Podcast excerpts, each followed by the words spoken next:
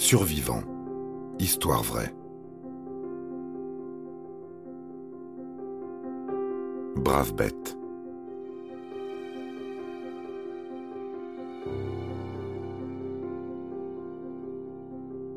À 35 ans, Danelle Balenji n'est pas ce qu'on appelle une faible femme.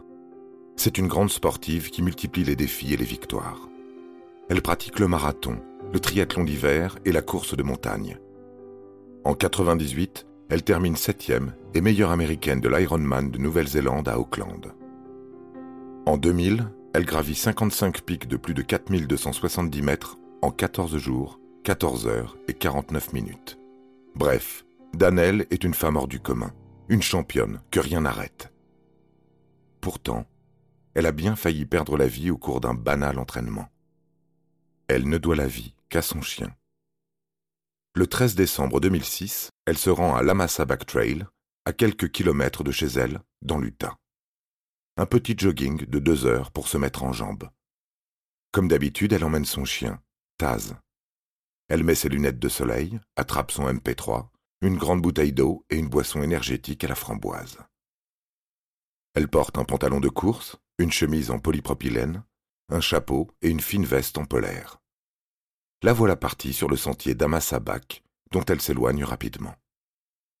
Au bord d'une falaise, elle glisse sur une plaque de verglas et chute d'environ 18 mètres. Son bassin, son sacrum et trois de ses vertèbres se fracturent, lui causant une hémorragie interne. De plus, elle est paralysée. L'espace d'un instant, elle pense mourir, mais son mental d'acier et l'adrénaline lui donnent de la force. Pendant cinq heures, elle se traîne à la seule force de ses bras sur 400 mètres jusqu'à une réserve d'eau naturelle. Elle fait de petits abdominaux pour conserver son corps à température et se blottit contre son chien.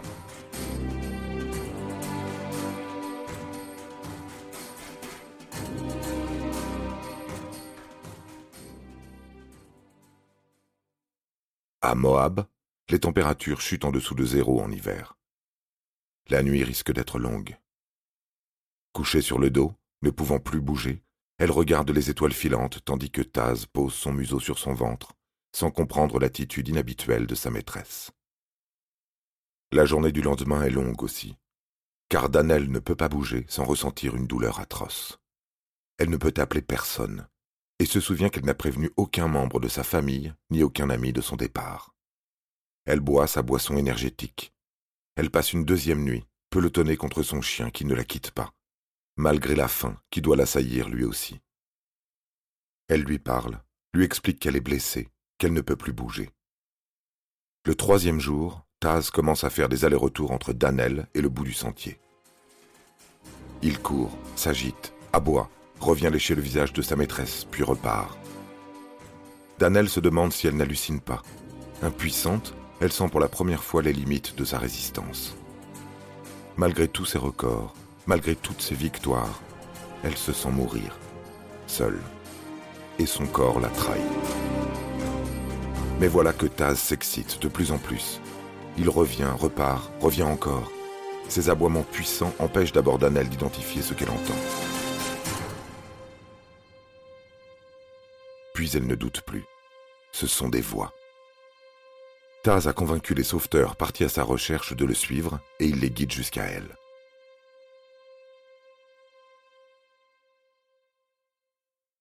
Danel Balenji a survécu grâce à son chien, devenu un héros.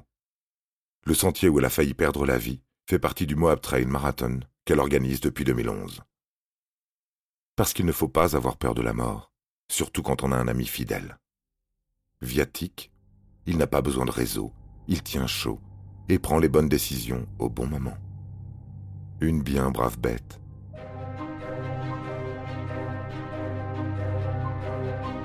Vous avez aimé cet épisode?